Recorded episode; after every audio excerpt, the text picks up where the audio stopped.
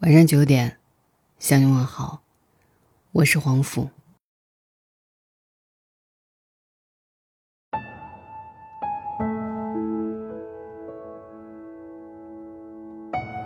昨天在高铁上发现了一个很好玩的现象，无论男女老少，很多人都在刷抖音，一个个都在边刷边笑，还时不时拿给旁边的人，逗得对方哈哈大笑。这让我想起了我的小学同学阿成，他也特别喜欢刷抖音，只要一有时间就刷，上班的时候偷偷刷，下班的时候躺着刷，聚会的时候边喝酒边刷。别人问他怎么那么喜欢抖音，他说生活太扯淡了，只有抖音能让人开心。沉迷于抖音后，阿成确实是快乐了，总是能看见他咧个嘴傻笑。但他也把工作给刷没了，因为上班时间刷抖音被老板逮了个正着，就直接把他给裁了。结果阿成倒好，非但没有痛改前非卸载抖音，反而还刷得更厉害了，有好几次都是刷通宵。女朋友劝他也不听，还骂人家要求太高，说自己只是在缓解压力罢了。确实，抖音能给中国人快乐，笑点足够密集。几秒钟就能让人哈哈大笑，一泡尿的功夫就已经笑了好几茬了。可是刷抖音真的能够解压快乐吗？恐怕这只是痴人做梦罢了。越快乐的东西，越要警惕。知乎上有一个问题：有哪些年轻人千万不能碰的东西？有个高赞的答案是。能获得短期快感的事物。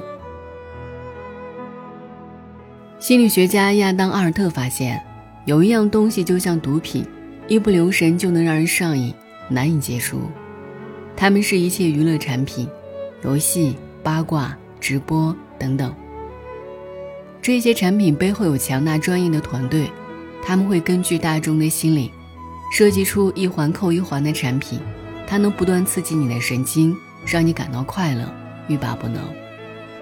而这些产品唯一的目的，就是赚钱。就像阿成一样，他习惯了这种低成本高回报的刺激，很难去做一些无聊的事情，比如工作、学习、锻炼。《美丽新世界》当中曾经描述过这样的一个未来：为了能够安抚好公民。政府用一种叫做“梭麻”的毒品，来让普通老百姓感到快乐。如果有什么大规模的骚动，根本无需担心，只用把梭麻变成蒸汽吸剂，人们很快就变得飘飘欲仙起来，根本没有时间做别的。一克梭麻，忧郁不见。因为有了梭麻，所有人都懒得进步，懒得思考，懒得好好看看大自然的风景。多么可怕！即使现在还没有什么梭麻，但抖音、快手、游戏等等娱乐方式，已经变得跟梭麻一样。你只需要打开手机，就能见缝插针的吸一吸，让自己爽一爽。爽一爽没错，可是你不知道这样爽下去的结果是什么。它会让你快乐的阈值变高，你没法习惯长时间的付出来换取一些快乐。除了这些让你爽的电子毒品，你实在无法再对其他东西感到快乐。这就像那些靠吸毒来逃避生活的人，没有任何的区别。寻求快乐的方式正在拉开人与人之间的差距。快乐是人类的追求，不过追求快乐的方式。正是拉开人与人之间差距的重要原因。社会学家芭芭拉在底层卧底八年之后，发现越是处于底层的人，越是会用一种消耗型的方式来寻求快乐，比如肥皂剧、毒品、电子游戏；越是处于高层次的人，越是会用一种补充型的方式来寻求快乐，比如跑步、阅读、学习。在 BBC 纪录片《五十六 UPS》，花了五十六年的跟拍得出了一个很残酷的结论：精英的孩子会成为精英，底层的孩子依旧在底层。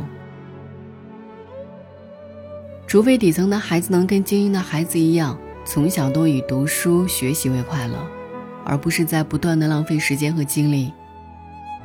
你在嘻嘻哈哈中度过了一年又一年，精英们却又实现了突破，登上了人生巅峰，人与人之间的差距就在此被拉开了。中国人的不快乐，源于你在熬生活。为什么抖音能够在中国迅速的火起来？我很赞同作家北野的说法，因为中国人太不快乐了。强子是我见过最有资格不快乐、最有资格靠刷抖音度日的人了。强子是个汽车修理工，每天在车底下钻来钻去，全身上下弄得黑乎乎、油腻腻的。本来靠着勤劳的双手，日子过得也还不错。买了车，买了房。原本一切都在变好的时候，强子的女儿查出了白血病。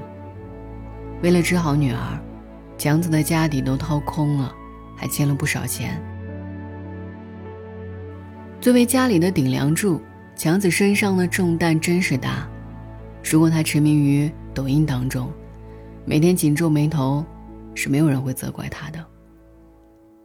但是强子却不。每天都是乐呵呵的，时常还会说一些搞笑的段子。别人问他：“怎么都这么辛苦了，还这么乐呵？”强子笑着说：“快乐得自己找啊，越熬越心酸。”新周刊曾做过一个调查，发现中国人最缺的就是快乐。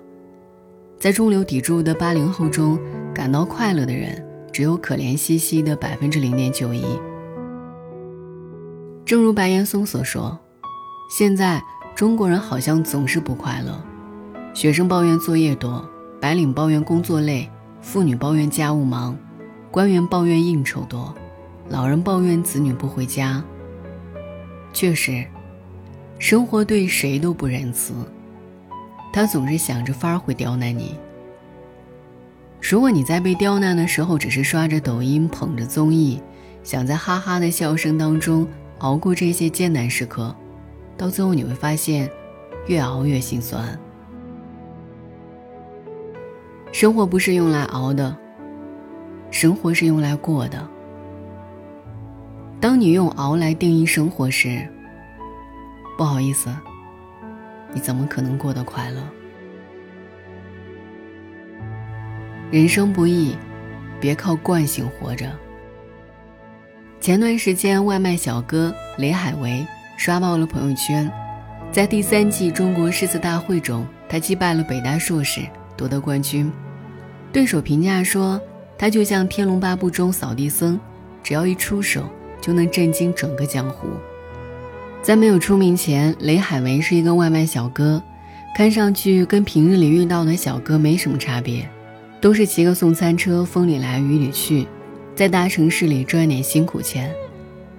跟其他外卖小哥不一样的地方是，雷海为喜欢古诗词，每天在等餐时、送餐路上、等红灯的时候，他都见缝插针的背诗。下班后，其他同事都是躺在床上玩手机，只有雷海为一个人看书背诗，因为他觉得这是无奈生活中的乐趣。在没有成名前，有不少人觉得。雷海为就是瞎找不痛快，一个送外卖的，背那么多的古诗词有什么用？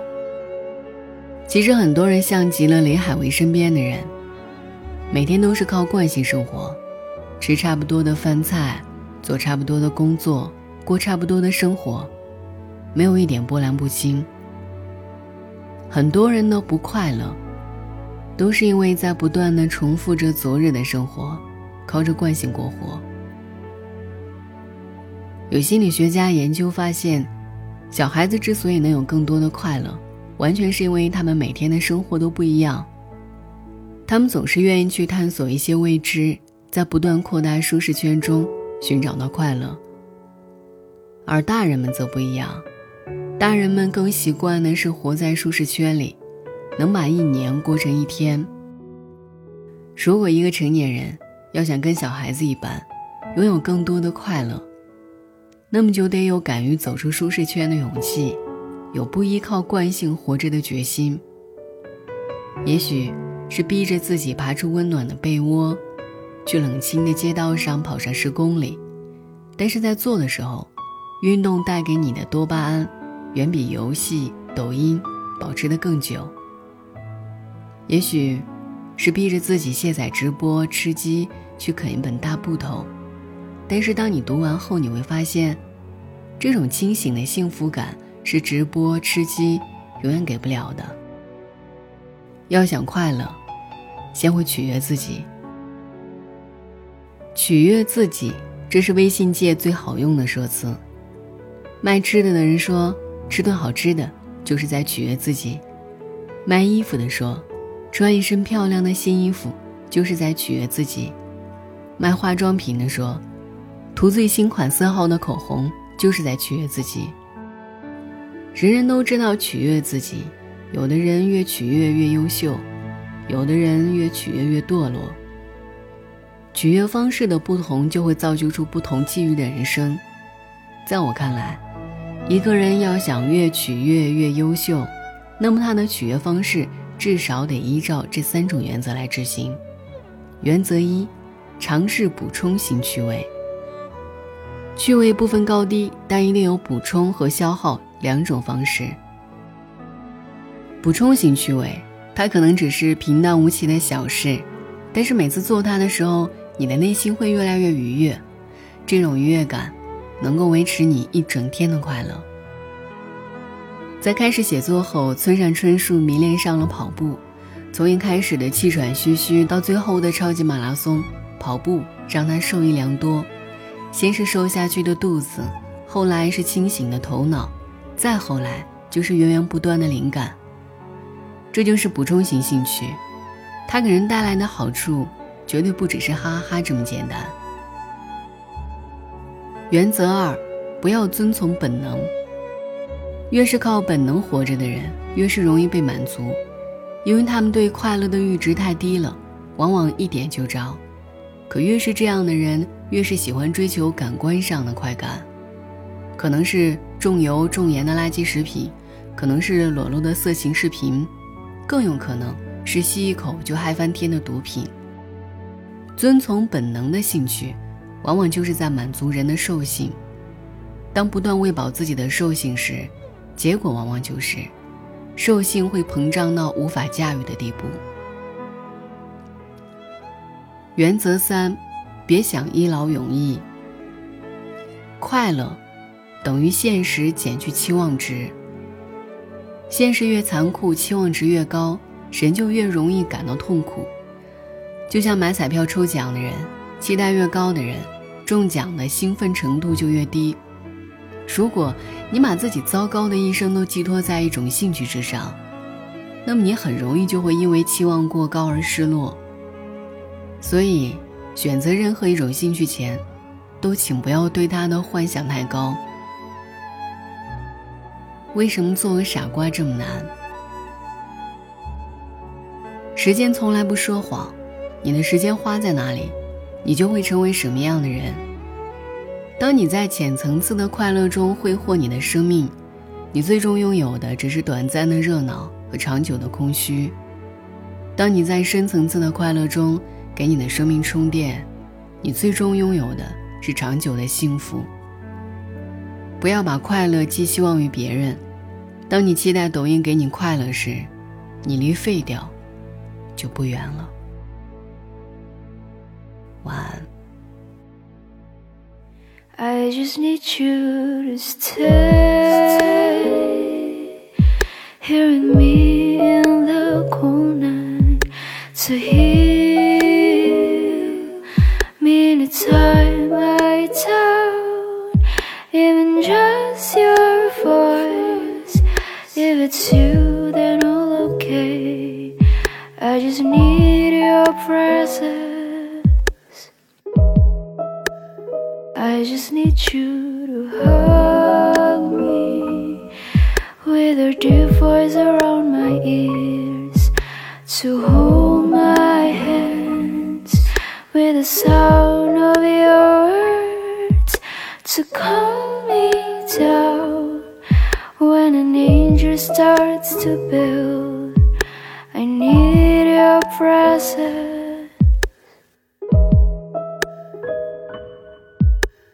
Smile